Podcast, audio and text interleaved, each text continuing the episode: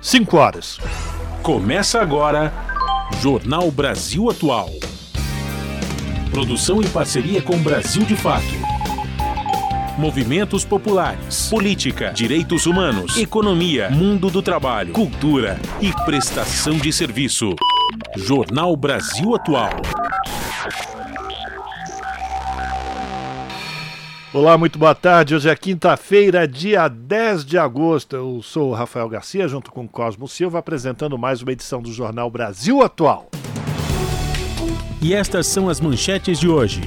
Conselho Nacional dos Direitos da Criança e do Adolescente emite nota de repúdio em resposta à violência policial no Rio de Janeiro, que resultou na morte do jovem negro de 13 anos, Tiago Flauzino, na comunidade da Cidade de Deus, zona oeste da cidade.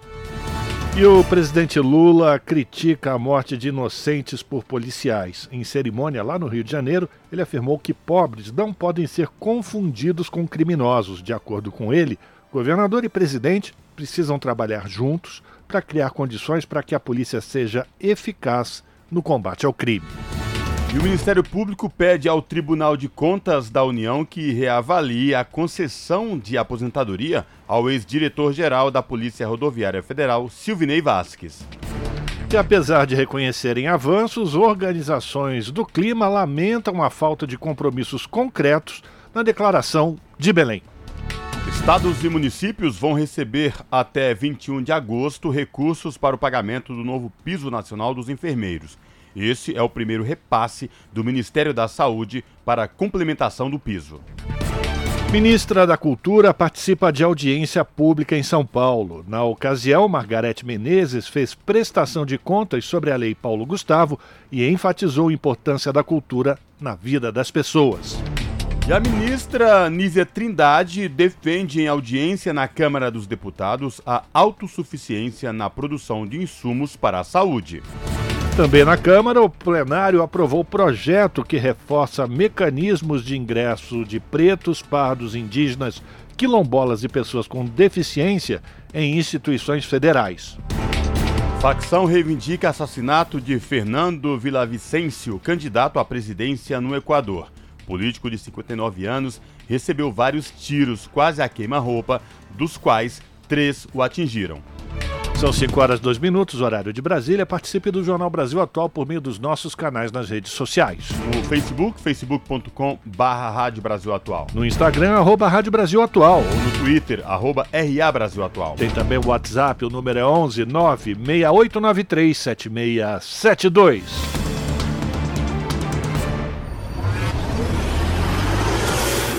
Jornal Brasil Atual, uma parceria com Brasil de Fato. Na Rádio Brasil Atual, tempo e temperatura. Tarde de quinta-feira de tempo parcialmente nublado aqui na capital paulista. Os termômetros marcam 25 graus neste momento.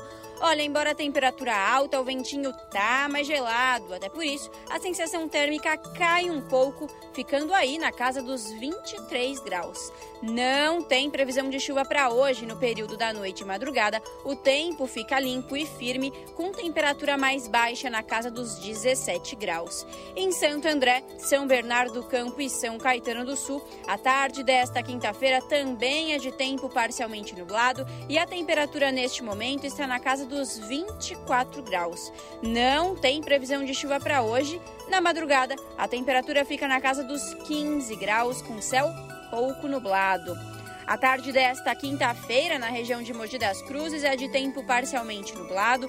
A temperatura neste momento é de 24 graus. Para hoje, não tem previsão de chuva na região de Mogi. Durante os períodos da noite e madrugada, o tempo fica limpo e a temperatura cai, ficando nos 15 graus. E em Sorocaba, a tarde desta quinta-feira é de tempo limpo e firme, tempo ensolarado entre poucas nuvens. Os termômetros marcam 27 graus neste momento. Para hoje não tem previsão de chuva. Durante os períodos da noite e da madrugada, o tempo se mantém limpo e firme e a temperatura cai, atingindo os 16 graus. No finalzinho do jornal eu volto para falar como fica o tempo nesta sexta-feira. Na Rádio Brasil Atual, está na hora de dar o serviço.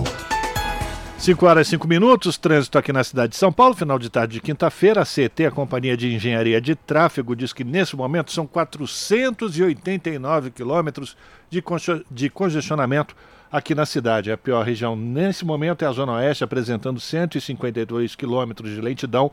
A Zona Sul vem em seguida com 139, Zona Leste 95, Zona Norte 58 e por fim Região Central, 45 quilômetros de ruas e avenidas monitoradas com trânsito congestionado aqui na capital.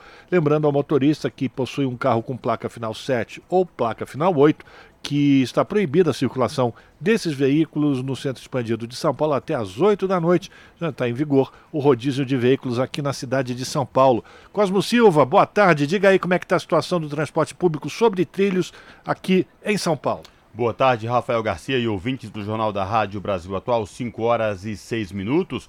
O metrô informa que todas as linhas operam em situação de normalidade para o passageiro que vai utilizar as linhas do metrô nesta tarde de quinta-feira. As linhas azul, verde, vermelha, amarela, lilás e prata, todas em situação normal para o passageiro neste momento, 5 horas e 6 minutos. E esta mesma situação se repete nos trens da CPTM, que é a Companhia Paulista de trens metropolitanos que atenderá a capital e Grande São Paulo, incluindo o ABC Paulistas. As linhas Rubi, Turquesa, Coral, Safira, Jade, Diamante e Esmeralda todas com operação normal neste momento. Rafael Garcia e quem pretende sair da capital ou do ABC rumo à Baixada Santista pela rodovia Anchieta ou rodovia dos imigrantes. Rafael. Também não vai encontrar nenhum tipo de problema. Cosmo não tem neblina no alto da serra. A concessionária diz que o tráfego flui bem em todo o sistema Anchieta Imigrantes. Só lembrando que caminhões e carretas com destino a São Paulo utilizam o trecho de serra da Via Anchieta. O tempo está bom, a visibilidade está boa e o sistema Anchieta Imigrante está em operação normal. A descida é realizada pela pista sul da Anchieta e da rodovia dos Imigrantes e a subida da serra acontece pela pista norte das duas rodovias. Portanto, se esse é o seu caso, boa viagem.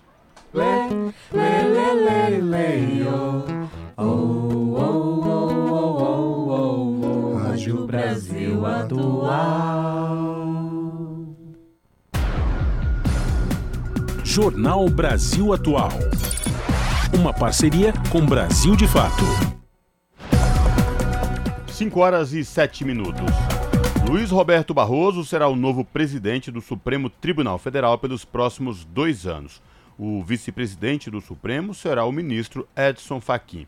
As informações na reportagem de Daniela Longuinho. O ministro Luiz Roberto Barroso foi eleito nesta quarta-feira para o cargo de presidente do Supremo Tribunal Federal. A eleição foi realizada de forma simbólica pelo plenário da Corte. Barroso é o atual vice-presidente e seria o próximo integrante do STF a presidir o tribunal. A atual presidente, ministra Rosa Weber, deixa o cargo ao completar 75 anos e atingir idade para aposentadoria compulsória. Na abertura da sessão plenária, Weber lembrou os sete meses da invasão ao STF e agradeceu os esforços conjuntos em defesa da instituição. No âmbito do Supremo Tribunal Federal, tudo o que foi feito foi feito por esse conjunto de pessoas e acho que num ato muito simbólico, no dia 1 de fevereiro, isso se expressou naquele grande abraço que todos nós demos ao prédio reconstruído do Supremo Tribunal Federal, demonstrando o nosso comprometimento com essa instituição e a honra que todos nós sentimos em integrá-la o ministro Luiz Roberto Barroso agradeceu a oportunidade de chefiar o judiciário e se comprometeu com a missão. O primeiro significado, naturalmente, é a confiança renovada dos colegas para a condução da casa. E a segunda é a honra imensa de chefiar o Poder Judiciário brasileiro, de modo que eu recebo com imensa humildade essa tarefa que me é confiada e, e consciente do peso dessa responsabilidade. E eu pretendo dignificar a presidência, dignificar a cadeira que Vossa Excelência hoje ocupa. Barroso vai comandar a Suprema Corte por dois anos. O vice-presidente será o ministro Edson Fachin. A posse do novo presidente do STF está prevista para o dia 28 de setembro. Da Rádio Nacional em Brasília, Daniela Longuinho. São 5 horas 10 minutos. Atendendo à solicitação do ministro dos Direitos Humanos e da Cidadania, Silvio Almeida, o CONANDA, que é o Conselho Nacional dos Direitos da Criança e do Adolescente, realizou uma reunião e, por unanimidade entre os 17 membros, emitiu uma nota de repúdio em resposta à violência policial no Rio de Janeiro, que resultou na morte do jovem negro de 13 anos, o Tiago Flauzino, na comunidade da Cidade de Deus, que fica localizada na zona oeste do Rio de Janeiro. O Conselho também aprovou um conjunto de recomendações direcionadas ao governo federal com o objetivo de reduzir a incidência de fatalidades envolvendo a atuação policial no país. Além do incidente no Rio de Janeiro, o Conanda menciona recentes casos de violência policial na Bahia e em São Paulo, culminando em pelo menos 45 óbitos. O grupo de, de conselheiros propõe a criação de um programa nacional destinado a combater a letalidade em operações policiais. O Conanda também sugere o estímulo à adoção de câmeras corporais nas forças policiais, além da formulação de uma abrangente proposta para a reformulação do sistema educacional das forças de polícia no Brasil. São 5 horas e 11 minutos e ainda sobre essa questão, o presidente Lula criticou nesta quinta-feira a morte de inocentes por policiais. Em cerimônia no Rio de Janeiro, ele afirmou que pobres não podem ser confundidos com criminosos. Abre aspas. O povo da periferia precisa ser tratado com respeito para que nunca aconteça o que aconteceu com um menino que foi assassinado por um policial despreparado, fecha aspas, afirmou o presidente Lula. Segundo ele, o governador e o presidente precisam trabalhar juntos para criar condições no combate à polícia, para que a polícia, aliás, seja eficaz no combate ao crime. O presidente ainda fez o comentário em sua rede social citando a morte do menino Tiago Menezes, de 13 anos. O adolescente morreu durante a operação policial na última segunda-feira na Cidade de Deus, na zona oeste do Rio. E o Senado aprovou um requerimento de realização de sessão de debates temáticos com a finalidade de discutir a descriminalização do porte de drogas para o consumo pessoal. Esse assunto, inclusive, já está sendo objeto de uma ação no Supremo Tribunal Federal. Mas quem vai trazer os detalhes é o Alexandre Campos, da Rádio Agência Nacional. O Senado terá uma sessão temática para debater a descriminalização do porte de drogas para uso pessoal. O Supremo Tribunal Federal está analisando uma ação sobre o tema. Para o presidente do Senado, Rodrigo Pacheco, além de invadir a competência do Congresso Nacional de definir essa questão, o STF não tem observado as consequências de uma eventual decisão favorável à flexibilização da regra atual.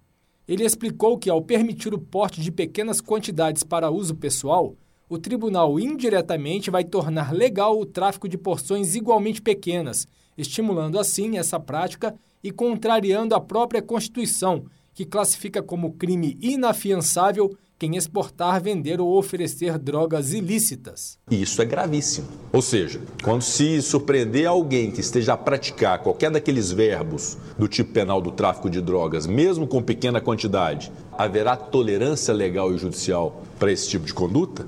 Então, tudo isso tem que ser refletido, tudo isso tem que ser considerado. Autor do requerimento para a sessão temática, o senador Efraim Filho, do União da Paraíba, lembrou que a descriminalização do uso de drogas é um tema controverso que divide opiniões de especialistas e de pessoas comuns.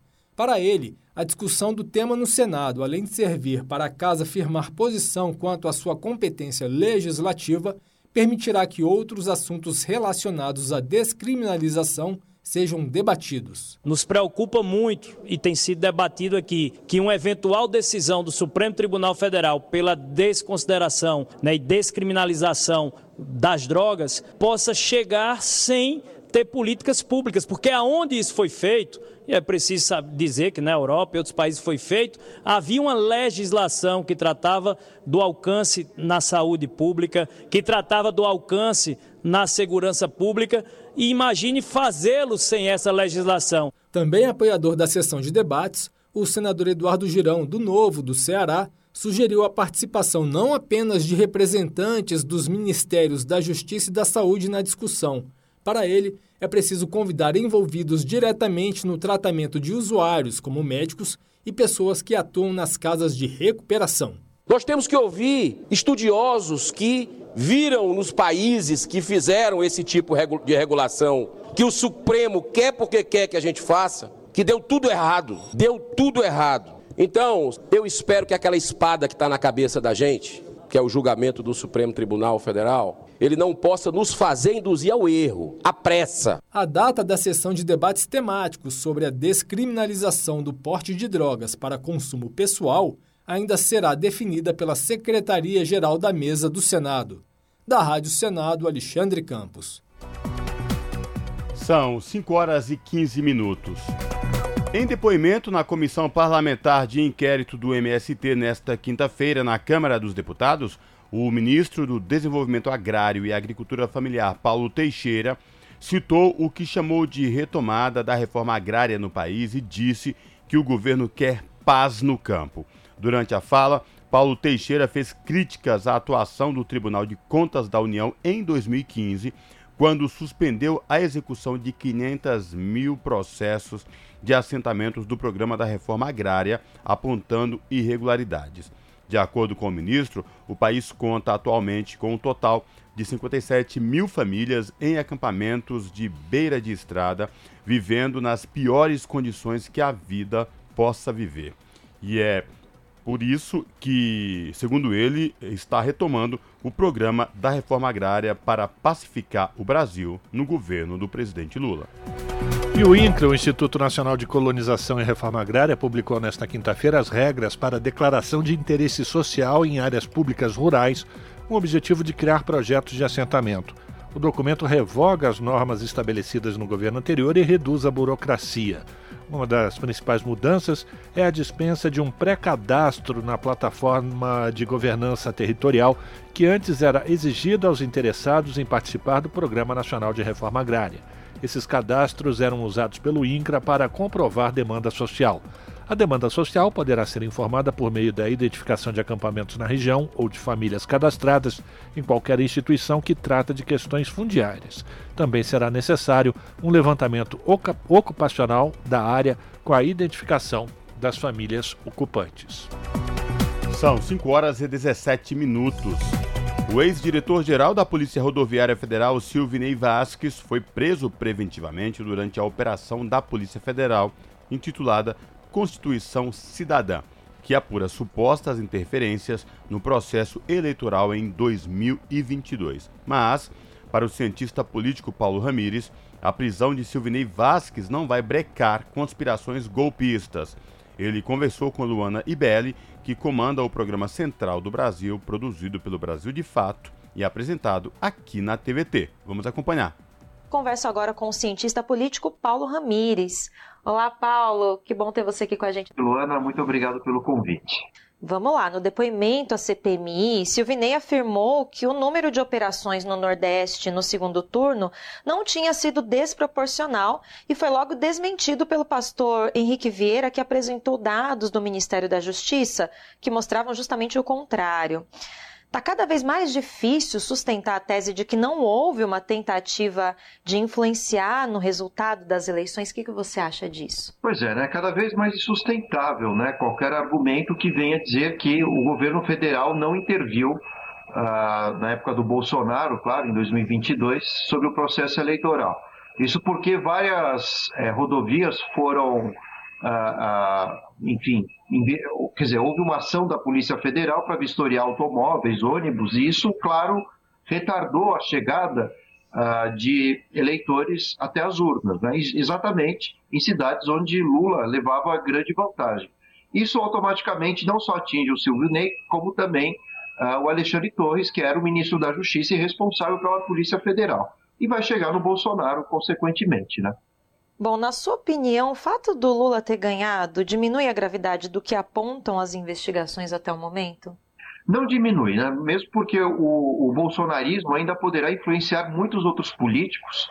Por sorte, né? a, a, o TSE julgou o, o caráter da ineligibilidade né, do Bolsonaro, que foi positivo, mas o que nós vamos ver, e que não é um fenômeno que ocorre apenas no Brasil, mas no mundo afora, na América Latina principalmente, é a extrema-direita deslegitimando o processo eleitoral e o resultado das eleições. E certamente isso ocorrerá em outras eleições também, já que essa é uma tendência. Ou seja, à medida que não se ganha nas urnas, se contesta o resultado delas com propostas que acabam sendo golpistas contra o Estado democrático de direito. Você acabou de falar que isso pode acontecer de novo, né? Então tem alguma coisa que a gente possa fazer para que não ocorra, né, e proteger a nossa democracia? Bom, são vários elementos. Um deles é o próprio TSE ah, criar mais uh, redes, né, de apoio e também de verificação do processo eleitoral e como funciona junto às urnas. O Congresso brasileiro também poderá reforçar nos próximos anos a urna eletrônica como um elemento uh, indiscutível dentro da democracia, né? Os próprios partidos políticos precisam legitimar sempre né, o funcionamento das urnas e todo o processo eleitoral. E, além disso, um amplo processo educacional por parte do TSE, enfim, de outros órgãos, como a Justiça, o Ministério da Justiça, uh, uh, mostrando a importância para a população, através dos meios de comunicação, com propagandas, a relevância das urnas eletrônicas e como ela facilita e reduz a possibilidade uh, de fraudes nas eleições. Agora, voltando aí aos acontecimentos de hoje, né, de prisões e mandados de busca e apreensão. Você acha que tem a possibilidade do Anderson Torres também estar envolvido nesse caso? Afinal, ele era ministro da Justiça e a PRF é subordinada à pasta, ou seja, um nome forte também que aparece nas investigações, né? Sim, lembrando que ontem mesmo o Alexandre Torres esteve na CPI do MS, eh, a CPI do 8 de janeiro, perdão, e de fato o que ele tentou mostrar que ah, nessa transição que ele tinha de ministro da Justiça e responsável pela Polícia Federal, né, eh, nas eleições do dia do segundo turno, até ele alcançar a condição de secretário de Segurança eh, do Distrito Federal, ah, é, é, interessante notar que ele, de alguma forma, esteve presente em grandes polêmicas. A primeira delas, claro, é a, a, a, a autorização máxima e última é sempre do Alexandre Torres, enquanto ministro da Justiça, em relação à Polícia Federal, que fez essas operações que tentaram retardar ou até mesmo fazer com que os eleitores não conseguissem chegar às urnas, e o dia 8 de janeiro né, desse ano, quando ele se ausenta do seu cargo, vai para os Estados Unidos, supostamente de férias, uh, e, e, isso facilita de alguma forma os manifestantes chegarem até os prédios públicos isso porque o Alexandre Torres era o secretário de segurança, agora do governador do Distrito Federal. Então isso vai mostrando que cada vez mais uh, o, o cerco se fecha né, em torno da figura do Bolsonaro. A tendência é que uh, cheguemos no andar de cima e o Bolsonaro possa ser também incriminado uh, por todos estes casos.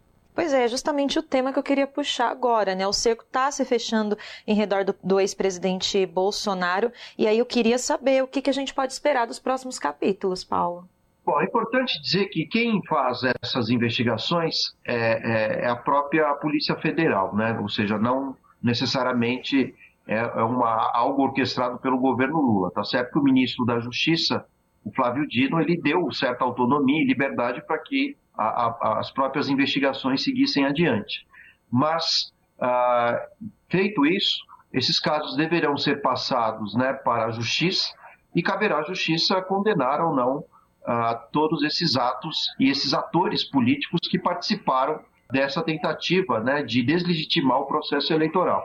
E há uma tendência, claro, né, de, ah, enfim, punição desses desses agentes, não só, não só apenas o Silvio Ney, o Alexandre Torres, assim como também uh, o próprio Bolsonaro, e, enfim, o resultado pode ser prisão, isso a depender da, das decisões da justiça. Claro, sempre com um amplo direito de defesa, porque isso também é democrático. É um processo que vai se desenrolar aí por um tempo e nós estaremos acompanhando com bastante atenção. Paulo, muito obrigada pela sua análise e até uma próxima oportunidade. Até a próxima, muito obrigado. Nós conversamos com o cientista político Paulo Ramires. São 5 horas e 24 minutos e o subprocurador-geral do Ministério Público, Lucas Rocha Furtado, pediu ao Tribunal de Contas da União que avalie a legalidade da concessão de aposentadoria ao ex-diretor-geral da Polícia Rodoviária Federal, Silvinei Vasques. Em uma representação apresentada hoje, o subprocurador indica que pode haver indícios de irregularidades na referida concessão e pede que o benefício seja anulado. Nomeado durante a gestão do ex-presidente da República, Jair Bolsonaro, Vasques comandou a Polícia Rodoviária entre abril de 2021 e dezembro de 2022. Ele é um servidor de carreira da corporação desde 95 e se aposentou três dias após ser exonerado. O subprocurador também pediu que o Tribunal de Contas da União instaure um processo de tomada de contas especial a fim de determinar que Vasques seja obrigado a devolver aos cofres públicos os valores indevidamente recebidos. Você está ouvindo? Jornal Brasil Atual, uma parceria com Brasil de Fato. São 5 horas e 25 minutos. Grande contradição e falha com a floresta e o planeta. Organizações do clima criticam declaração de Belém. Apesar de reconhecer avanços, entidades lamentam falta de compromissos concretos em documento. As informações com Douglas Matos. Organizações não governamentais que atuam na área do clima manifestaram decepção com o texto final da Declaração de Belém, o documento assinado pelos chefes de Estado que participaram da cúpula da Amazônia. A falta de medidas concretas foi lamentada por diferentes organizações. Uma das críticas mais contundentes foi assinada pelo Observatório do Clima, uma rede que reúne mais de 90 organizações.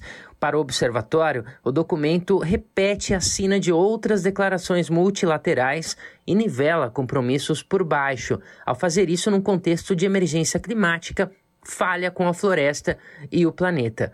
Em nota publicada no site oficial, a rede continua classificando a declaração como uma bonita carta de intenções que tem méritos, por exemplo, ao reconhecer que a Amazônia está sob a ameaça de atingir um ponto de não retorno, ou seja, o um momento em que o bioma não terá condições de recuperação. Porém, reforça o tom crítico ao apontar que o texto não oferece soluções práticas e um calendário de ações para evitá-lo. A necessidade de zerar o desmatamento foi ignorada no documento assinado pelos chefes de Estado participantes do encontro. O ponto é especialmente lamentado devido ao fato de a maior parte dos países da região já ter se comprometido com o desmatamento zero até 2030, em termo assinado durante a COP26 em Glasgow, no Reino Unido, em 2021. O Observatório do Clima afirmou ainda que o presidente colombiano Gustavo Petro ficou isolado ao fazer um discurso que reflete a realidade climática e a necessidade de agir. A fala de Petro não ressoou entre os demais líderes presentes ao encontro. O tema do petróleo, aliás, foi um dos mais abordados pelo Greenpeace em manifestação oficial sobre o posicionamento conjunto dos países participantes da cúpula da Amazônia. A organização internacional lembrou que os últimos dias foram de debates e protestos protestos na capital paraense, no contexto da cúpula e dos diálogos amazônicos. Em um recado ao Brasil, o porta-voz da Frente de Oceanos do Greenpeace no país, Marcelo Latterman, afirmou que o objetivo do presidente Lula de consolidar o país como uma liderança nas discussões climáticas não será atingido se a exploração de petróleo não for interrompida. O Instituto Socioambiental celebrou a publicação do documento, mas destacou que as divergências e limitações dos agentes de governo já estavam evidentes, o que dificultaria uma declaração mais ambiciosa em relação a metas e prazos. Outra organização internacional, a WWF Brasil, reconheceu a mensagem política importante representada pela declaração, que deixa evidente a necessidade de ações imediatas para evitar a chegada ao ponto de não retorno na Amazônia. Porém, a entidade também lamentou a falta de metas objetivas. De São Paulo, da Rádio Brasil de Fato, locução Douglas Matos. Ainda falando sobre o encontro que aconteceu em Belém do Pará, os diálogos amazônicos foi uma falsa imagem. Quem diz isso é uma mãe de um indígena que foi baleado. Os pais desse jovem baleado por seguranças de uma das gigantes do agro denunciam violações de direitos e ainda pedem justiça pelo seu filho. As informações com Annelise Moreira. A cúpula da Amazônia terminou nesta quarta-feira em Belém, mas antes do encontro internacional com chefes de estados de oito países, a capital do Pará também foi sede de um mega evento com 20 mil integrantes de movimentos populares. Na prática, o Diálogos Amazônicos, como foi chamado, acabou sendo um meio utilizado pelo governo Lula para incluir na cúpula os anseios das populações indígenas e tradicionais. O encontro teve a participação de várias agências da ONU e ocorreu ao mesmo tempo que um protesto e uma celebração da existência da sociobiodiversidade amazônica acontecia. Participando dos diálogos amazônicos, Elisângela Tembé encarava o evento com ceticismo. Logo no dia de abertura, o filho dela, Cauã Tembé, de 19 anos, foi baleado por um segurança da BBF, a Brasil Biofuel, gigante do agronegócio. Estamos aqui pedindo socorro, justiça, pelo que aconteceu ontem com meu filho. Nas palavras de Elisângela, os parentes dela estão sendo massacrados com a complacência da polícia e a omissão do governo estadual. A indígena compareceu ao evento justamente para denunciar a situação permanente de violação de direitos humanos enquanto o filho dela estava hospitalizado. Cauã sobreviveu e está em recuperação. O pai dele, Urutau Tembé, que acompanhava a esposa durante os diálogos amazônicos, também desabafou. Hoje a gente fica amedrontado de sair da nossa, nossa aldeia para reivindicar para a cidade, com medo de não voltar para nossa aldeia. E nós pedimos socorro, nós pedimos justiça. E o agressor, a pessoa que fez a agressão contra o meu filho, que ele seja punido, que ele pague pelo que ele fez. Três dias depois que o Brasil de fato conversou com o casal, outros três indígenas foram baleados durante uma ação de segurança da Brasil Biofil. Miriam Tembé, presidente da Associação Indígena Tembé do Vale do Acari, contesta a legitimidade dos diálogos amazônicos, em meio aos crescentes ataques contra os Tembé. Enquanto está sendo pregado aqui palavras bonitas, discurso, discurso perfeito pelas autoridades, os verdadeiros originários deste país estão lá, sendo mortos. Os ataques aos Tembé durante os debates pré-cúpula da Amazônia revoltaram lideranças e ativistas indígenas de todas as partes do Brasil. Marciele Tupari, da Coordenação das Organizações Indígenas da Amazônia Brasileira, faz uma reflexão crítica sobre o caso. A gente recebeu é, essa notícia com muita tristeza, né? Porque justamente no estado que está sediando aí esse diálogo amazônico e a gente começa a repensar novamente: será que esses diálogos novamente vão estar tá valendo a pena? A Secretaria de Segurança Pública do Pará informou que o suspeito de atirar contra Cauã Tembé já está preso. Disse também que a Polícia Militar não participou das operações. Já a empresa Brasil Biofil acusa os indígenas de invadir e depredar instalações e equipamentos da companhia. Para Miriam Tembé, que refuta a versão da gigante do agronegócio, o povo indígena vai continuar na luta contra as injustiças. Se tivermos que enfrentar, ser ferido e até mesmo mortos, essa luta ela vai continuar, porque hoje somos nós, amanhã os nossos filhos e depois os nossos netos e as nossas futuras gerações. E essa luta não para.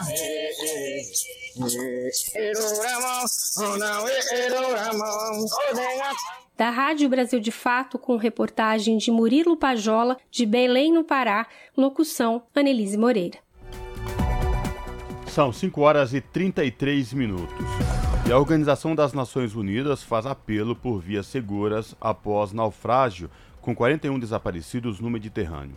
A Organização Internacional para a Migração, a Acnur e Unicef lamentam mortes em incidente de 4 de agosto. Sobreviventes relataram que três crianças estão entre os desaparecidos. Entidades também pedem rotas regulares de migração e asilo na União Europeia. Da ONU News em Nova York, quem traz os detalhes é Mayra Lopes.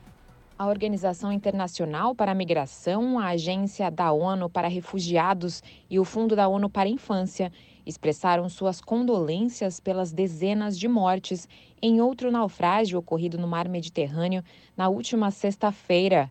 De acordo com os testemunhos de quatro sobreviventes, uma criança desacompanhada de 13 anos, uma mulher e dois homens foram resgatados por um navio mercante e levados para Lampedusa pela Guarda Costeira Italiana. Segundo as agências da ONU, sobreviventes relataram que 41 pessoas continuam desaparecidas, incluindo três crianças. A barcaça de ferro que partiu da Tunísia teria virado durante a navegação. Condições climáticas perigosas tornam as travessias em barcaças de ferro particularmente perigosas para a navegação, destacando o total desrespeito dos contrabandistas pela vida dos migrantes e refugiados que fazem essas viagens. Há poucos dias, uma grávida e uma criança perderam a vida em Lampedusa. As entidades das Nações Unidas apontam que os números atuais se somam aos crescentes casos de naufrágio no Mediterrâneo Central. De acordo com o projeto Migrantes Desaparecidos da OIM, mais de 1.800 pessoas já foram relatadas como mortas e desaparecidas ao longo da rota este ano. Da ONU News em Nova York, Mayra Lopes. Você está ouvindo Jornal, Jornal Brasil, Brasil Atual. 5 horas 35 minutos. A Lei Maria da Penha completou nessa semana 17 anos de sua vigência. Essa legislação representa um marco do enfrentamento do Brasil à violência contra a mulher. Acompanhe a reportagem de Flávia Quirino.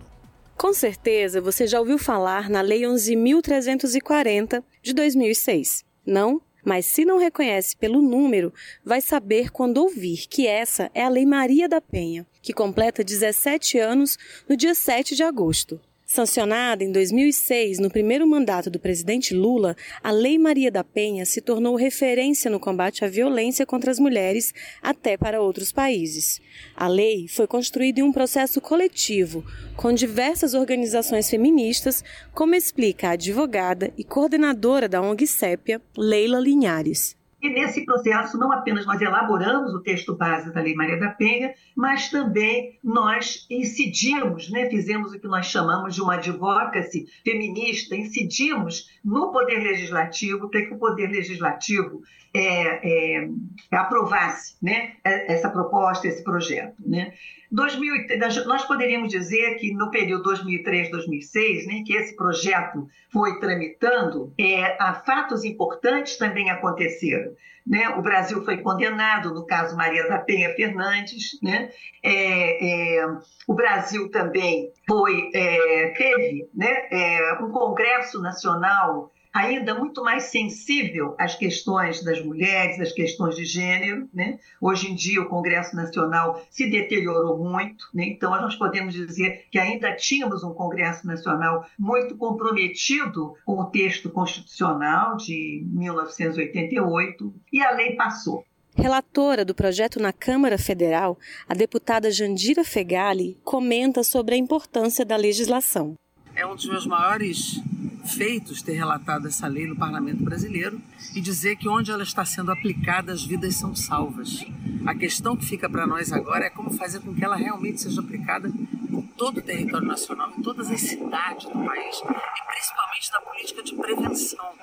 Eu já disse, vou repetir, eu não quero chorar sobre um corpo já caído no chão. Nós queremos evitar que o corpo das mulheres caia no chão por causa de feminicídio, por causa de agressão seja ela qualquer tipo de violência psicológica, física, patrimonial, é, sexual, nós precisamos enfrentar isto com muita prevenção, com muita informação, com muita formação e com a ação que a Lei Maria da Penha estabelece. Muitas vezes, a Lei Maria da Penha é resumida apenas como um mecanismo de punição contra homens que cometem violência doméstica. Mas a lei trata de outros pontos importantes. O principal deles é a prevenção tanto que há um capítulo inteiro dedicado a esse assunto. Para a educadora Nalba Frazão, do Levante Feminista contra o Feminicídio, ainda falta muito para a implementação da lei. Na minha percepção, ainda não foi implementada de verdade, né? Porque a Lei Maria da Penha, o que ela traz de mais rico é a questão da prevenção. Punição é importante, claro que quem mata, quem violenta, precisa ter uma punição. É, mas é, não é o que modifica. A gente quer transformar as mentalidades, né? A gente quer transformar essa cultura machista. É isso que nós queremos. De acordo com dados do Conselho Nacional de Justiça, entre janeiro de 2020 e maio de 2022, o Brasil registrou mais de 572 mil medidas protetivas de urgência para meninas e mulheres em situação de violência doméstica. As medidas protetivas certificam judicialmente que agressores não se aproximem dessas mulheres e são importantes ferramentas para garantir a segurança. Leila Linhares comenta a Lei Maria da Penha é, tem um lado bastante avançado, um lado bastante positivo, né? Mas não é a lei que resolve a vida, né? A lei dá as diretrizes, a lei, como diria o Gilberto Gil, dá a regra e o compasso, né? Mas se essas diretrizes não são cumpridas, né? A culpa não é da lei, a culpa é daqueles, né? Agentes públicos que não colocam a lei na sua integridade, né? É, na sociedade.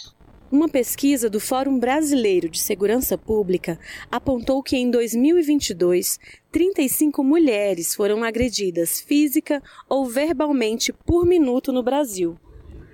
Os dados alarmantes atestam para um caminho longo de implementação de políticas públicas.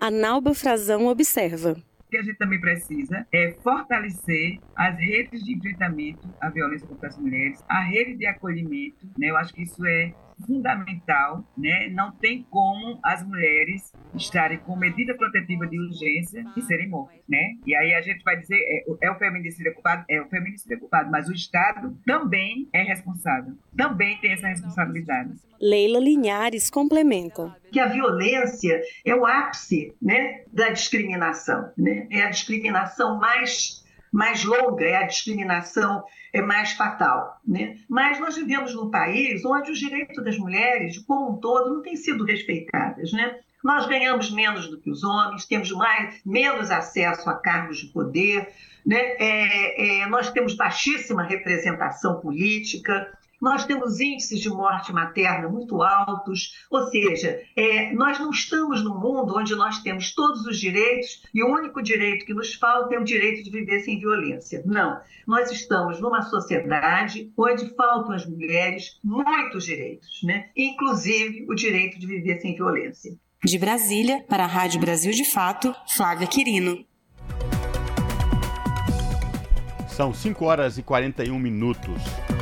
Agosto Lilás. Saiba como denunciar casos de violência contra a mulher.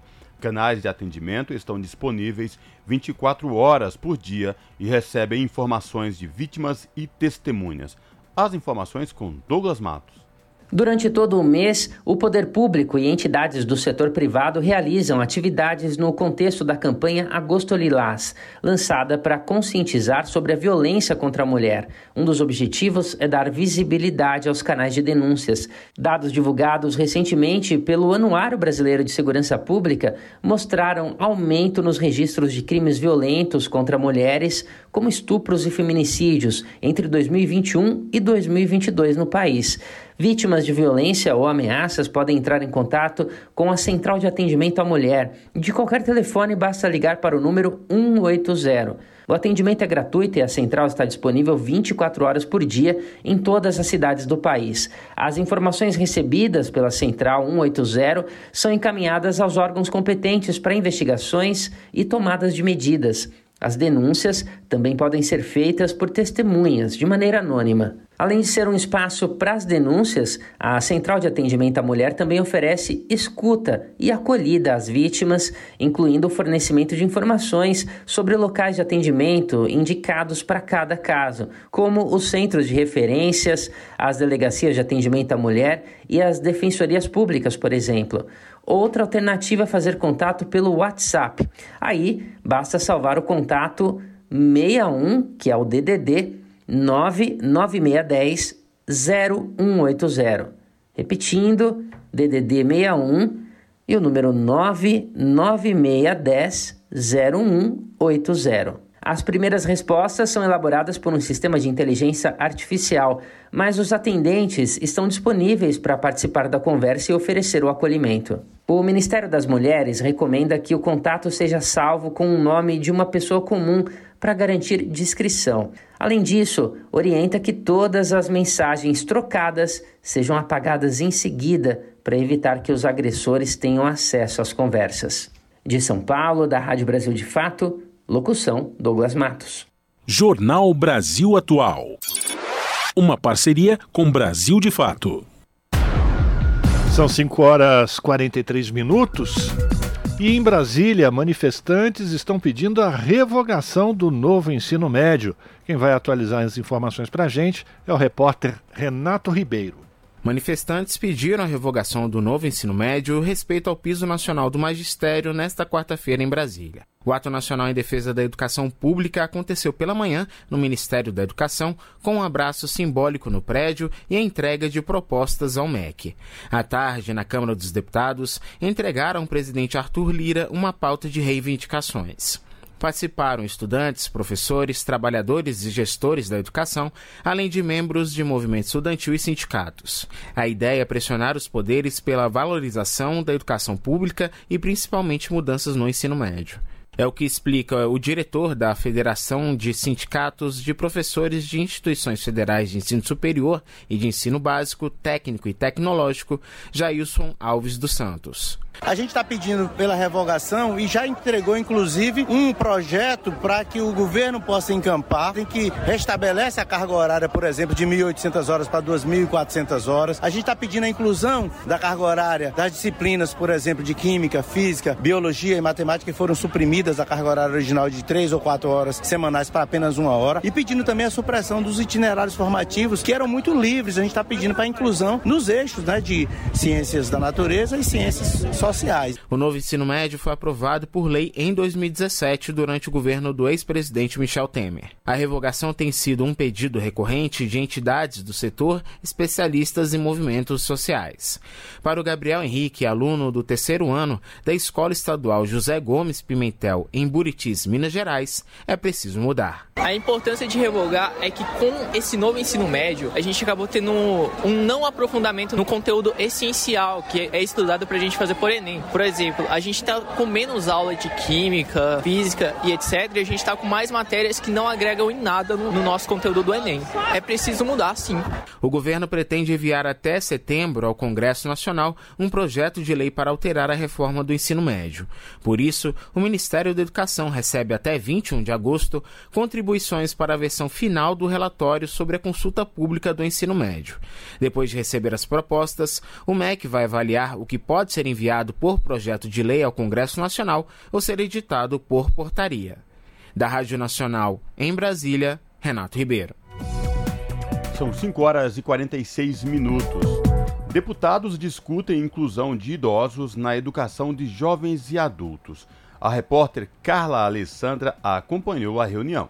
O Brasil tem cerca de 30% de sua população analfabeta ou com baixa escolaridade mas entre os idosos esse número chega a 60%. Para discutir formas de incluir essa parcela da população na educação de jovens e adultos, a Comissão de Defesa dos Direitos dos Idosos realizou audiência pública com professores e representantes do governo. O secretário nacional dos Direitos da Pessoa Idosa, Alexandre Silva, lembrou que, por serem analfabetos ou terem baixa escolaridade, os idosos se isolam e são alvos de golpes. O secretário afirmou que, para incluir essa parcela da população na EJA, já foi realizado um acordo de cooperação técnica com o MEC para adaptar currículos e escolas para receber de forma adequada os idosos. A gente precisa lembrar dos nossos marcos normativos que já garantem há muito tempo é, o direito à educação. Eu queria que a gente também é, pudesse é, já celebrar e comemorar. Nós já temos um acordo de cooperação técnica com o MEC isso já irá acontecer. A deputada Reginete Bispo, do PT do Rio Grande do Sul, coordenou a audiência e explicou que o objetivo é justamente dar visibilidade ao idoso e garantir seu direito à educação. E, sobretudo, pela necessidade de propostas educacionais atualizadas, voltadas para a educação ao longo da vida, medidas pela garantia dos direitos à educação, sendo ele sujeito de direitos, como uma proposta, com uma proposta pedagógica adequada que ofereça o reconhecimento de suas necessidades e peculiaridades no processo educativo dos, no, dos e nos espaços escolares. A representante do Ministério da Educação, Cláudia Borges, afirmou que a pasta está redesenhando a educação de jovens e adultos priorizando a execução dos recursos já existentes para garantir a ampliação de vagas e um atendimento adequado aos alunos mais velhos. Que nós estamos a todo tempo aprendendo e precisamos sim ter uma visão de uma educação para autonomia, uma educação de cunho emancipatória, né, na visão de Paulo Freire. A docente da Universidade Federal do Ceará, Deusimar Serra, lembrou que a EJA contempla três gerações de pessoas que, por um motivo ou outro, não puderam frequentar a escola no tempo regular e, para atender jovens, adultos e idosos, deve ser reformulada. Da Rádio Câmara de Brasília, Carla Alessandra.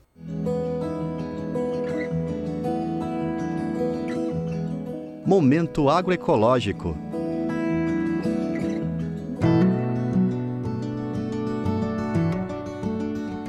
Defender a agroecologia no Brasil e no mundo ainda é um desafio. Imagine essa luta 30 anos atrás. O militante pela causa Alexandre Henrique Pires lembra e resume o cenário nessa época. Nem a academia, é, nem o Estado, nem a sociedade como um todo sabia exatamente o que era isso.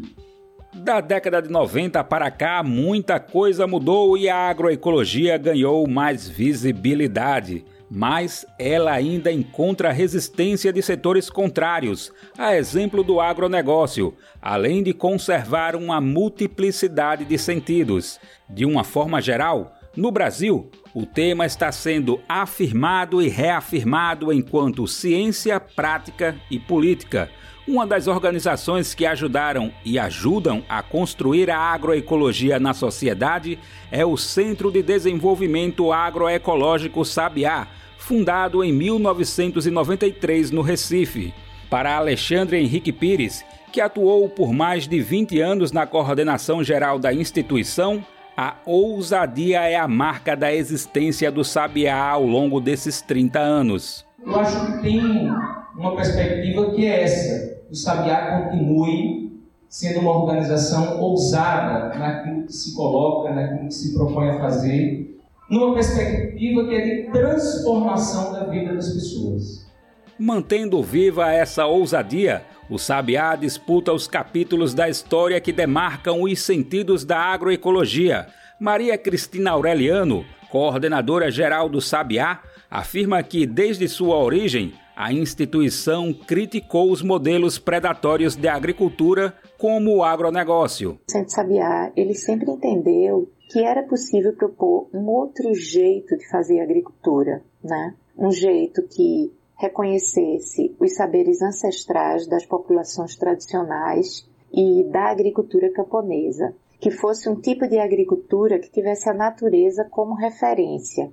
Ao longo de três décadas de existência, o Sabiá se esparramou por todas as regiões de Pernambuco, desenvolvendo a agroecologia para garantir direitos no campo e na cidade. Alguns desses horizontes trilhados são a luta contra a fome, a democratização do acesso à água e a promoção da agricultura sustentável em áreas rurais e urbanas. Tudo isso considerando aspectos sociais, econômicos e ambientais para celebrar suas três décadas de existência, a organização refletiu o papel dos bens comuns da natureza e os direitos no festival Terra, Mãe de Todas as Lutas.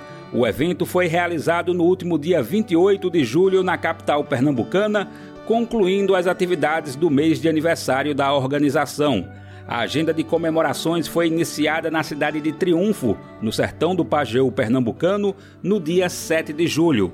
Com o lema Do Sertão ao Cais, a rota da festa seguiu pelo Agreste e Zona da Mata Pernambucana antes do festival realizado no Museu Cais do Sertão.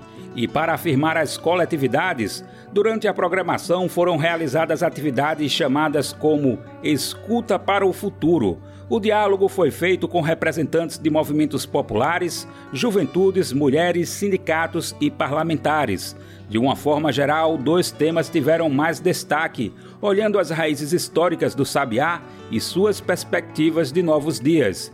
Um é a luta contra a fome, garantindo a chamada comida de verdade para toda a população. Outra pauta bem demarcada, dentre outras, foi a das crises climáticas. Hoje, diretor do Departamento de Combate à Desertificação do Ministério do Meio Ambiente, Alexandre Henrique Pires lembra os relatórios do Centro Sabiá em 1993. Ele destaca que a organização já indicava que a implantação de sistemas agroflorestais seria cada vez mais necessária na luta contra a fome e na defesa da natureza. Então, acho que a agenda climática ela requer o posicionamento uma linha. E o Sabiá fez uma escolha há 30 anos atrás da agroecologia como uma agenda central e fundamental para a promoção da segurança e da soberania alimentar e nutricional da população do campo e, obviamente, da população das cidades. Então, eu acho que continuar com essa agenda, continuar com esse caminho,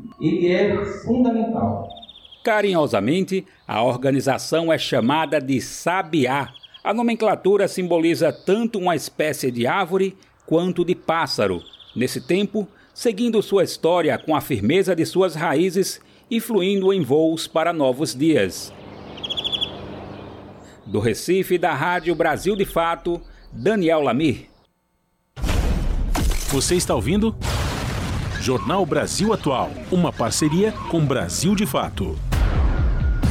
São 5 horas e 55 minutos. Pesquisa mostra que tiroteios afetam saúde de moradores de comunidades. As informações na reportagem de Solimar Luz.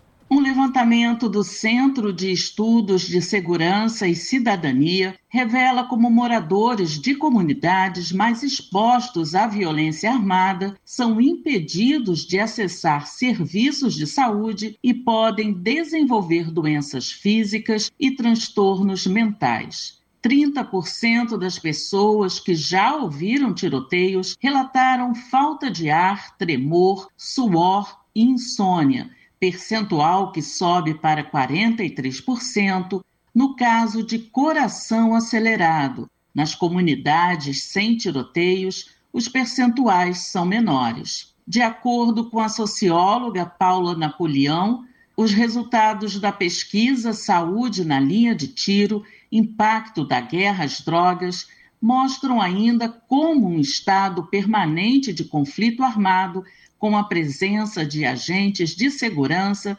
também afeta a economia. Uma parte desses prejuízos de saúde, ele na verdade também afeta é, a sociedade como um todo, né? É, é, o nosso dinheiro, né? São os nossos recursos que a gente paga nos impostos, que na verdade eles são direcionados é, para essa política de, de guerra às drogas que onera os cofres públicos e que afeta dessa maneira, né? A pesquisa também traz essa reflexão. Viver na linha de tiro é viver sob tensão os tiros não só matam e ferem, como impactam de muitas formas a vida de moradores de favelas, diz o estudo.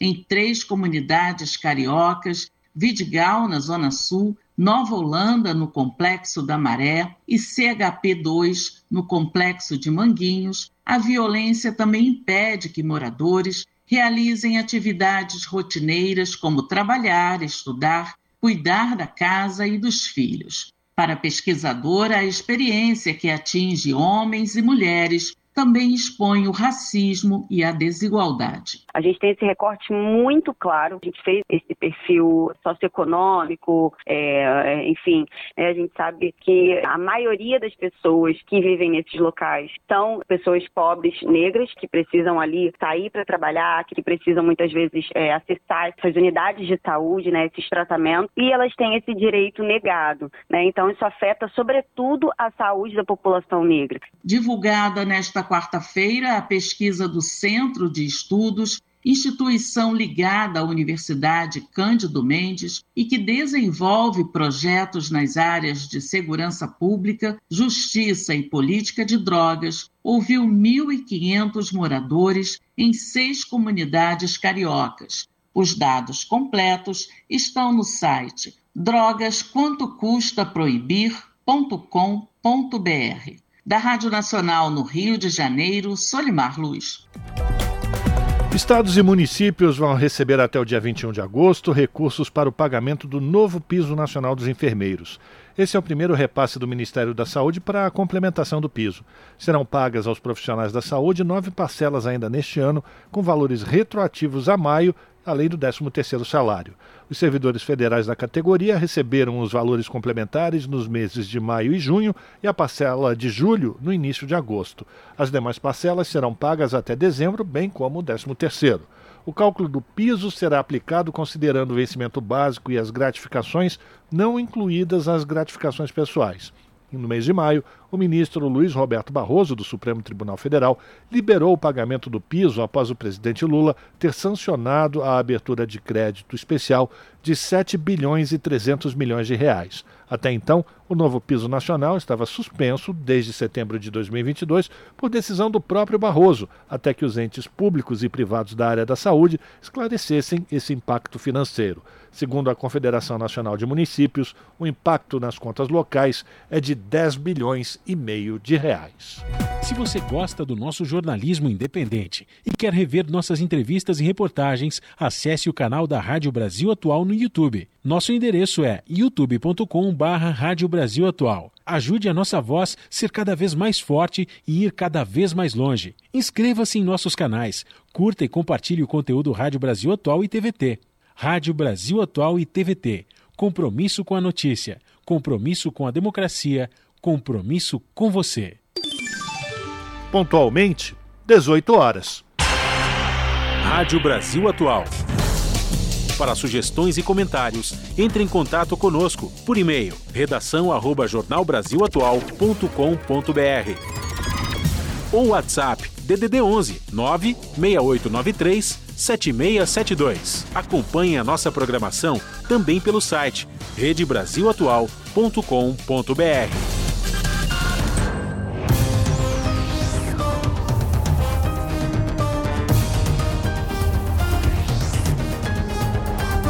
Seis horas, vamos fazer contato com a redação da TVT para a gente conhecer quais serão os destaques da edição desta quinta-feira do seu jornal, que você sabe.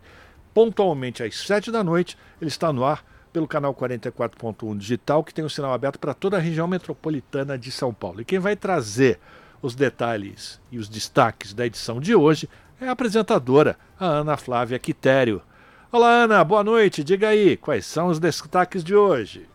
Olá, Rafa, Cosmo e Fábio. Uma excelente noite a vocês e a todos os ouvintes da Rádio Brasil Atual.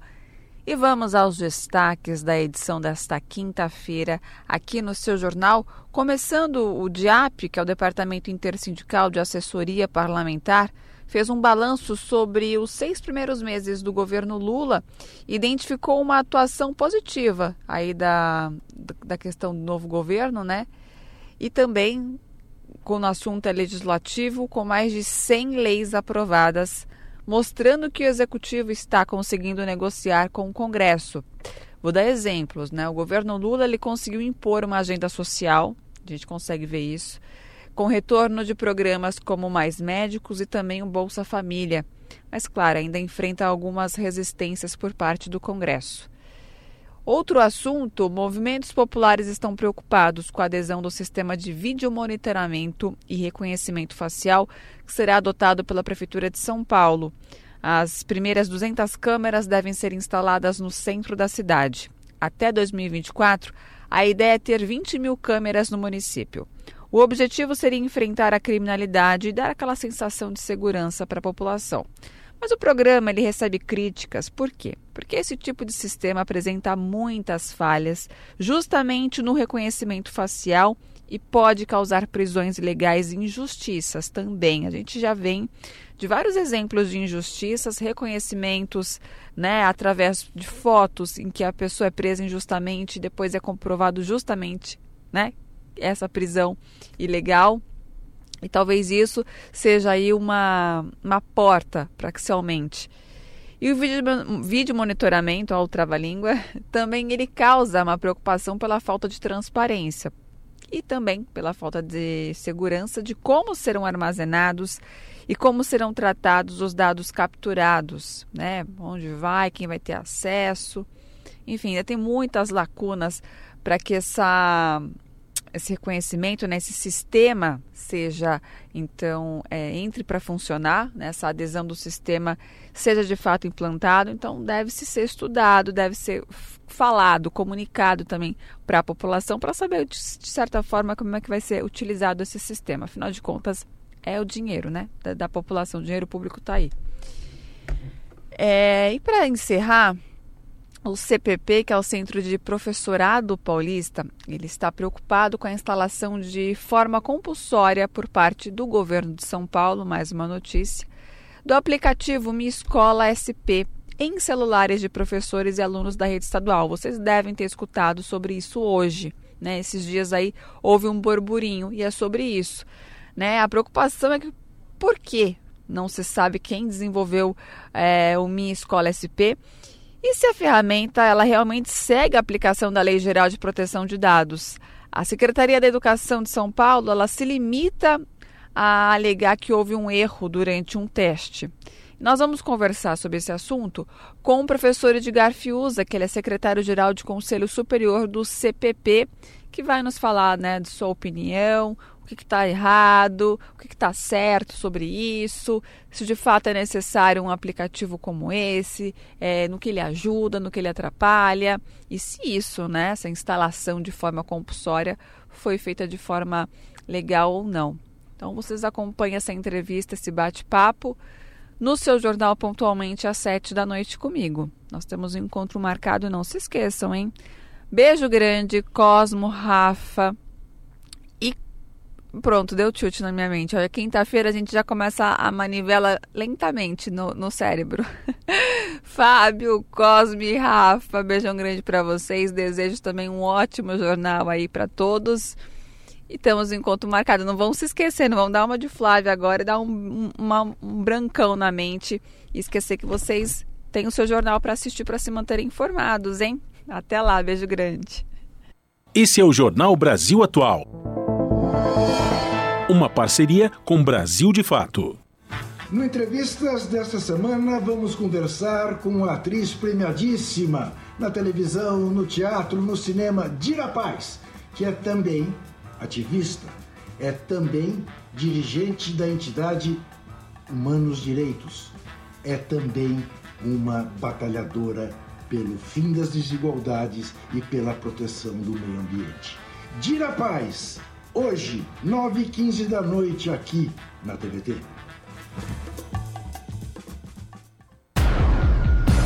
Jornal Brasil Atual. Uma parceria com Brasil de Fato. São 6 horas e 6 minutos.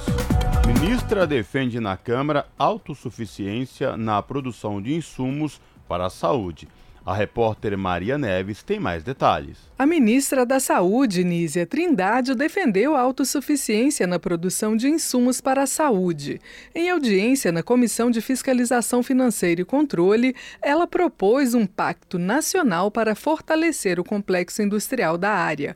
O termo engloba as empresas que produzem e fornecem matérias-primas, medicamentos e equipamentos para a rede médico-hospitalar brasileira. O Brasil está atrasado em relação à China, que é objeto de constantes questionamentos quando se trata de aquisição de medicamentos em vacinas, a Índia e a Coreia. Então, o que nós precisamos fazer, a meu ver, é uma pactuação para fortalecer o nosso complexo econômico industrial da saúde para reduzir essa dependência. A afirmação da ministra da Saúde foi feita em resposta aos deputados que questionaram a compra emergencial de insulina e imunoglobulina dois medicamentos considerados estratégicos para o Sistema Único de Saúde.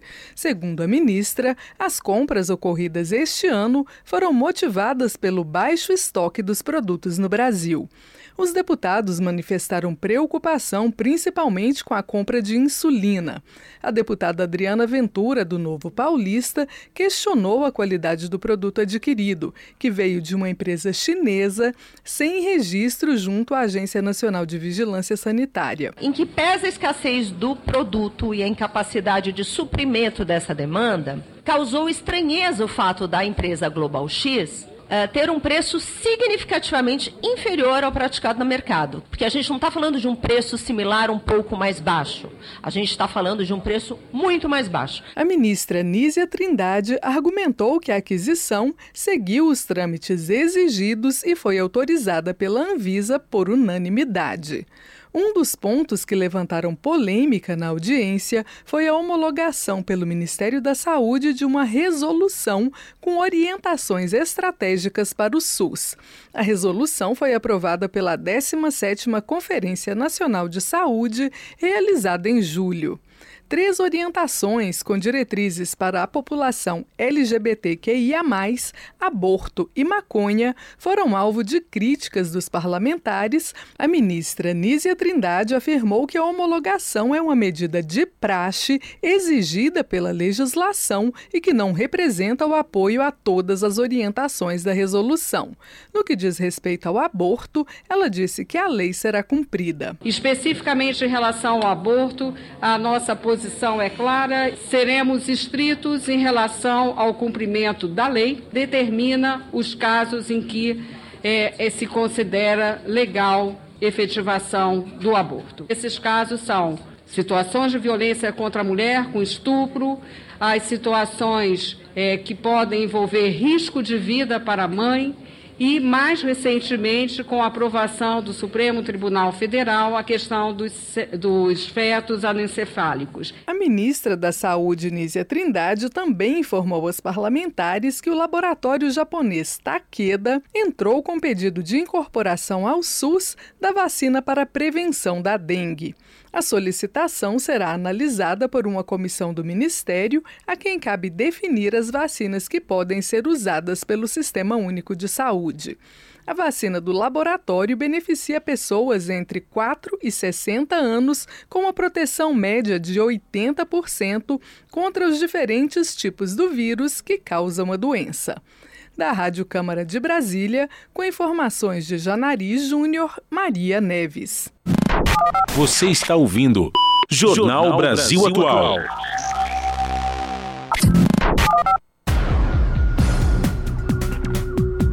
E o nosso contato agora no Jornal da Rádio Brasil Atual é com o Vitor Nuzzi. O Vitor Nuzzi, que é repórter do portal da Rede Brasil Atual, redebrasilatual.com.br. Olá, Vitor, tudo bem? Prazer te receber aqui no Jornal da Rádio Brasil Atual. Seja bem-vindo. Olá, Cosmo. Prazer estar aí novamente. Vitor, diga lá, qual o destaque do portal da RBA você traz para os nossos ouvintes nesta tarde de quinta-feira? Cosmo, eh, hoje pela manhã eu fui à Assembleia Legislativa, teve uma, uma audiência pública ali, promovida pela como, como, perdão, Comissão de Cultura da Assembleia, com a presença da ministra da Cultura, Margarete Menezes. Então foi uma audiência bastante concorrida, né, como você deve imaginar, em que ela falou sobre o uso de, de, recursos, sobre a lei Paulo Gustavo, sobre a lei, a famosa lei Rouanet, e também defendeu o diálogo com todas, todas as, as unidades da federação, independentemente né, de, que, de que partido seja. Né? Vamos lembrar que o estado de São Paulo, por exemplo, né, é, é comandado por um, um governador uh, simpático ao Bolsonaro, para dizer o mínimo, e a mas mesmo assim a secretária da Cultura do Estado de São Paulo estava presente à mesa nessa audiência pública hoje. E nesta troca de, vamos dizer assim, de experiência, né, nossa, secret... nossa ministra da Cultura em uma mesa, a secretária de Cultura do maior estado da federação, São Paulo, né? Alguma, alguma troca, sinalização de troca de experiência no sentido de fomentar e aí é, desenvolver ainda mais a questão da cultura de forma ampla e para todos? É, é, ela falou sobre isso, né, Cosmos, a ministra, sobre a importância da descentralização, né? Isso também é uma preocupação do governo, né? Tanto que o, o dos recursos da Lei Paulo Gustavo, né, a Lei Paulo Gustavo que foi aprovada no ano passado, e vamos lembrar disso também, né, o, o, o ex-presidente é, vetou essa lei, né, é, ainda no ano passado, esse foi derrubado e os recursos finalmente estão chegando aos, ao, ao, como se diz, aos, aos fazedores de cultura. Então é um total de 3,8 bilhões de recursos né, é, para o Ministério da Cultura, do Ministério da Cultura e desse, desse, da Lei Paulo Gustavo. E desse valor, desse valor, 2 milhões são destinados aos estados e 1,8 bilhão aos municípios. Ô Vitor, e a respeito da Lei Paulo Gustavo como um todo, é, em todas as federações, é, estados, municípios, o que, que a ministra falou, o que, que a gente pode esperar, é, as políticas que vêm aí pela frente, muito, muitos artistas vêm falando que agora a cultura entrou no, no trilho certo, com a presença da ministra Margarete Menezes, foi falado algo nesse sentido. Nesta audiência tinha o pessoal de que trabalha com cultura, que faz cultura aqui em São Paulo? Tava todo mundo, viu, Cosmo? Tava o pessoal do samba, do hip hop, né, de, de, de, várias áreas eh, participaram. Teve, teve apresentação musical, teve leitura de, eh, de poesia. É, e o, o, a, Lei, bom, a Lei Paulo Gustavo teve um, um uma adesão recorde, né? Foram 98% dos municípios brasileiros aderiram né, é, à primeira fase da lei. Isso e todos os estados, nas 27 unidades da federação. E a ministra tem percorrido os estados, né? Para falar sobre a implementação da, da lei, tirar dúvida, falar sobre como se habilitar para, para, o, para o, os editais né, que já estão sendo feitos. E, por exemplo, aqui em São Paulo, São Paulo, Estado de São Paulo como um todo, teve a maior fatia desses 3,8 bilhões.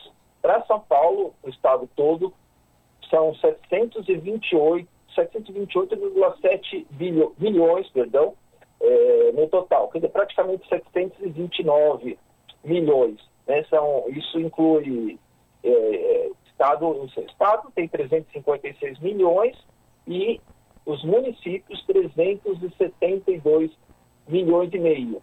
Né? Isso aí é importante porque aí os, também os próprios municípios né, implementam as suas políticas com os recursos que são possíveis né, é, por meio dessa lei. Lembrando né, também, Cosa, é uma lei que foi aprovada emergencialmente. Né, a gente teve primeiro a lei Aldir Blanc, foi homenagem a um outro grande compositor que morreu durante a pandemia e em consequência da pandemia, foi uma das milhares, de, centenas de milhares de vítimas da, da, da Covid. E depois a gente teve, no, no, ano passado, a aprovação da lei Paulo Gustavo, que agora, agora está sendo implementada. Outro artista que morreu durante a pandemia, morreu em 2021. Né? E esses recursos estão começando a chegar a estados e municípios para atender diversas manifestações, aí, aí todas as áreas que a gente possa imaginar, seja música, seja dança, seja pintura, cinema, fotografias, artes plásticas, né? E claro que existem muitas, a demanda é muito grande, né, Colson, para esse setor, mas o importante é, é que esses recursos estão sendo liberados e, e a cultura também é importante para a economia do Brasil, né? A ministra falou que são mais ou menos, aproximadamente 7 milhões de pessoas que trabalham nesse setor cultural, envolvendo também a economia criativa. Ou seja, um contingente bastante expressivo e que, cuja, cujo trabalho é, proporciona renda e um efeito multiplicador também. É verdade, Vitor. Sobretudo quando a gente traz este universo para as periferias das grandes metrópoles. Aí eu não falo só de São Paulo, eu falo do Rio de Janeiro, eu falo de Belo Horizonte, eu falo de Salvador, Fortaleza, Recife, enfim, essas capitais com suas regiões metropolitanas imensas. E aqui em São Paulo, por exemplo, a gente sabe que a periferia da capital paulista, é, né, os bolsões aqui da periferia, é, são polos produtores de cultura e cultura de boa qualidade, né, Vitor? É. Aliás, Cosmo, uma, é uma coisa que você falou também é assim, a, a, a questão cultural ainda está muito circunscrita, assim, a região da capital, até houve uma, é, o Grande São Paulo no máximo, né, houve uma certa é, queixa em relação a isso, né, ah, ainda existe uma certa dificuldade de chegar ao interior. E a gente sabe que isso também acontece é, quando a gente pensa no plano nacional. Né? Às vezes é, os recursos chegam para alguns lugares é, maiores, né? como a própria Lei Rouanet, são empresas e acabam se voltando para artistas mais para grandes empreendimentos. Então, eu acho que tem muita coisa ainda para para ser melhorada né, em, em, termos de gestão e de aplicação desses recursos, né, vai estar acontecendo. E Vitor, é, falando a, para além desta audiência pública hoje, né, quinta-feira, a ministra também esteve estava aqui em São, aliás, está, está aqui em São Paulo desde ontem, né? E também ela, ela, ela participou de um ato em defesa do Teatro Oficina, em memória ao nosso grande Zé Celso, que nos deixou recentemente. Né? Importante também essa coisa de valorização dos nossos, dos grandes precursores da cultura nacional, né, Vitor? É, ela, teve, ela foi na terça-feira à noite, né? É... Cosmo. é importante também porque existe lá um movimento que o próprio Zé Celso é, é, participava, né? É, sobre a criação do, de um parque, né? O parque do. No, no, no, entorno ali, o Parque Municipal do Rio Bexiga. Né? Esse é um projeto muito antigo, né? Uma proposta de criação de um parque ali naquela, naquela região, Bexiga, para quem não é de São Paulo, era o, o apelido do bairro da Bela Vista, que fica aqui na região central de São Paulo, onde está o Teatro Oficina há muitas décadas, né? Um patrimônio histórico da cidade de São Paulo. Já foi tombado nos anos 80, inclusive.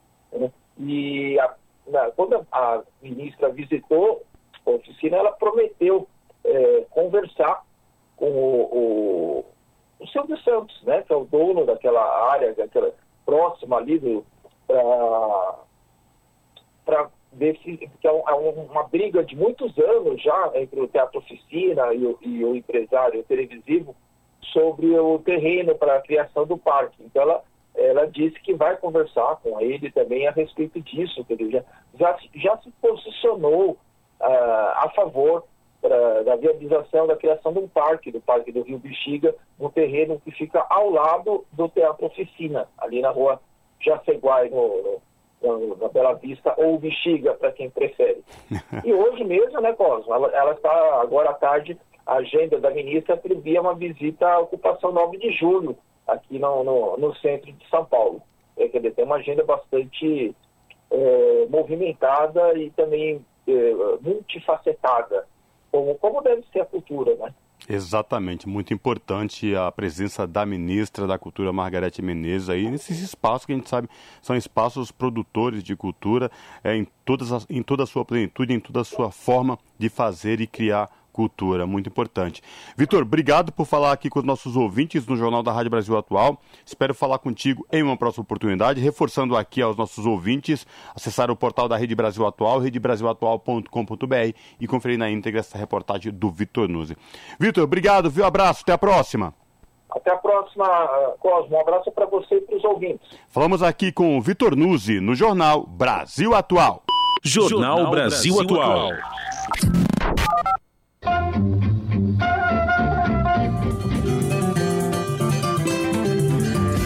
Mosaico Cultural, uma produção Rádio Agência Brasil de Fato.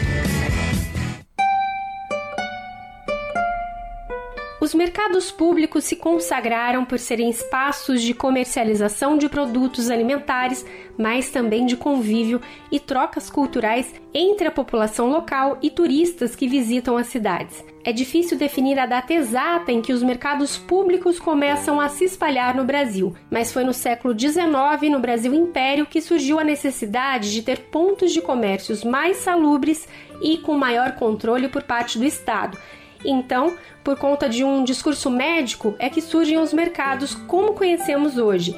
É o que explica o historiador Dirceu Marroquim, doutorando pela USP que é aqueles grandes edifícios com pé direito muito alto, com boxes organizados, e a partir disso você tem a incorporação daquele comércio que é um comércio que era um comércio aparentemente informal para dentro desse espaço é, e com muitas formas de se entender esse espaço. Ou seja, a cultura da cidade ela passa isso aí na cultura no sentido mais amplo possível, é, desde a sua gastronomia, é, instrumentos, religiosidades e tudo, ela passa a se incorporar dentro desse espaço. O mercado eles mimetizam a cultura local e sua diversidade. Quer provar o famoso sanduíche de mortadela? Vá ao Mercado Municipal de São Paulo. Quer saborear a culinária mineira? Só visitar o Mercado Central de Belo Horizonte. Se você quer provar o tacacá, a maniçoba ou o famoso peixe frito com açaí, é só ir no Mercado Ver o Peso em Belém do Pará. Todos esses mercados públicos têm em comum semelhanças na sua estrutura arquitetônica, feitos para acolher o comércio e a circulação de pessoas mas os mercados pelo Brasil carregam principalmente a riqueza gastronômica, histórica e cultural dessas cidades. Conhecer o mercado em um lugar é conhecer o seu povo é, e a cultura desse povo. Se você for no Ver o Peso, em Belém, você vai encontrar coisas que dificilmente você vai encontrar no Recife, ou em Curitiba, ou em Belo Horizonte você encontra o local, o característico, aquilo que representa aqueles espaços. Seja no próprio souvenir, que é, existe uma personalização do que é oferecido, seja na própria oferta é, alimentar, de alguma forma, é tocar a alma de uma cidade.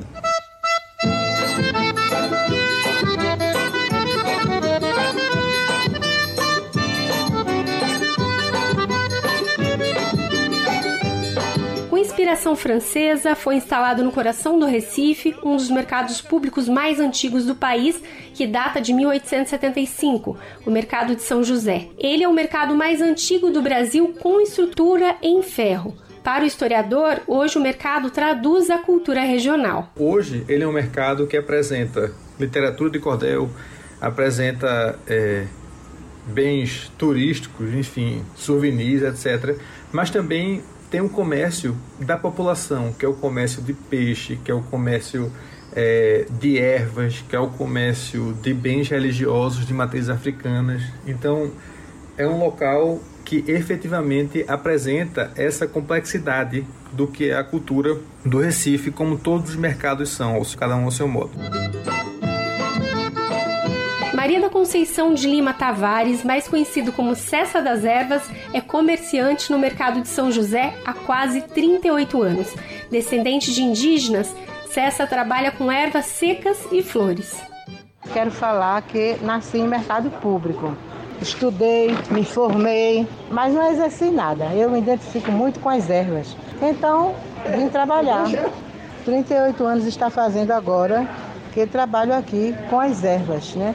Trabalho com ervas verdes, ervas secas, desidratadas. E esse, o mercado de São José, ele é muito importante para mim e para todos que passam por aqui. Trabalhamos com as pessoas da terra, mas trabalhamos também com turistas, pessoas vêm de longe comprar ervas aqui. Ela ressalta que as vendas estão começando a voltar ao normal após o período mais restrito da pandemia. As pessoas procuram muito o mercado. Quando as pessoas chegam no Recife, elas não querem ver o Alto da Sé, elas não pedem ir para Porto, elas querem conhecer o mercado de São José. O historiador dá uma dica para quem quer visitar os mercados. Quando estiverem no mercado público, olhem para cima, vejam o que está além das lojas postas ali no campo de visão e procurem ver os detalhes. Veja como é o teto, quais são os detalhes das colunas. Tente ver de outra maneira além do que está sendo oferecido como produto.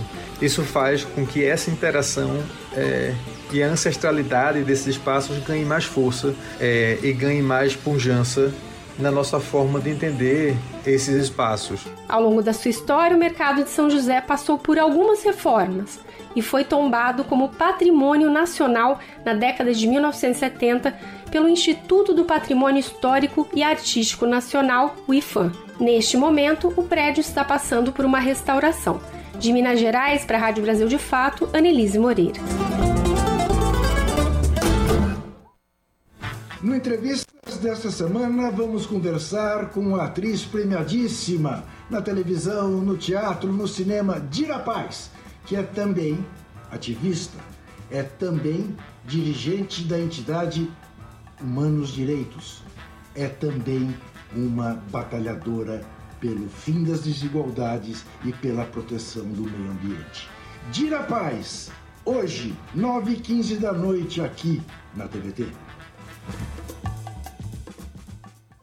A pluralidade de ideias e a informação confiável nunca foram tão necessárias. Você que gosta do conteúdo jornalístico produzido pela Rádio Brasil Atual e pela TVT tem uma missão muito importante: dar o seu apoio para que nossa voz continue cada vez mais forte. Jornalismo independente, com responsabilidade com a notícia e com a democracia, só é possível com a participação e o apoio popular. Acesse o site catarse.me/tvt faça a sua assinatura e nos ajude com sua contribuição. Rádio Brasil Atual e TVT.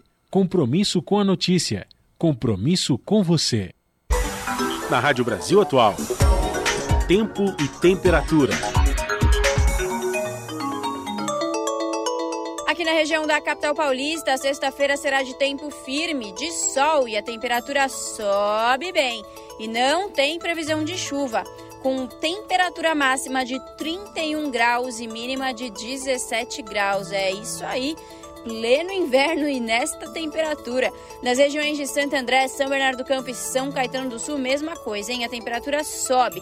A sexta-feira será de tempo ensolarado, sem chance de chuva e temperatura bem alta. A máxima na região do ABC será de 31 graus e a mínima de 17 graus. E em Mogi das Cruzes, a sexta-feira será de sol e calor. A temperatura sobe e não tem previsão de chuva. Tempo firme e limpo, com máxima de 31 graus e mínima de 15 graus. E em Sorocaba, a mesma coisa. Sexta-feira de solzão, tempo firme e limpo, sem chances de chuva, com máxima de 31 graus e mínima de 16 graus. Larissa Borer, Rádio Brasil Atual. Termina aqui mais uma edição do Jornal Brasil Atual, que teve trabalhos técnicos de Fábio Balbini na apresentação Cosmo Silva e eu, Rafael Garcia. Você fica agora com o papo com o Zé Trajano. Às sete da noite tem o seu jornal e nós voltamos amanhã a partir das cinco da tarde. A todas e todos que nos acompanharam, um ótimo final de quinta-feira. Até lá!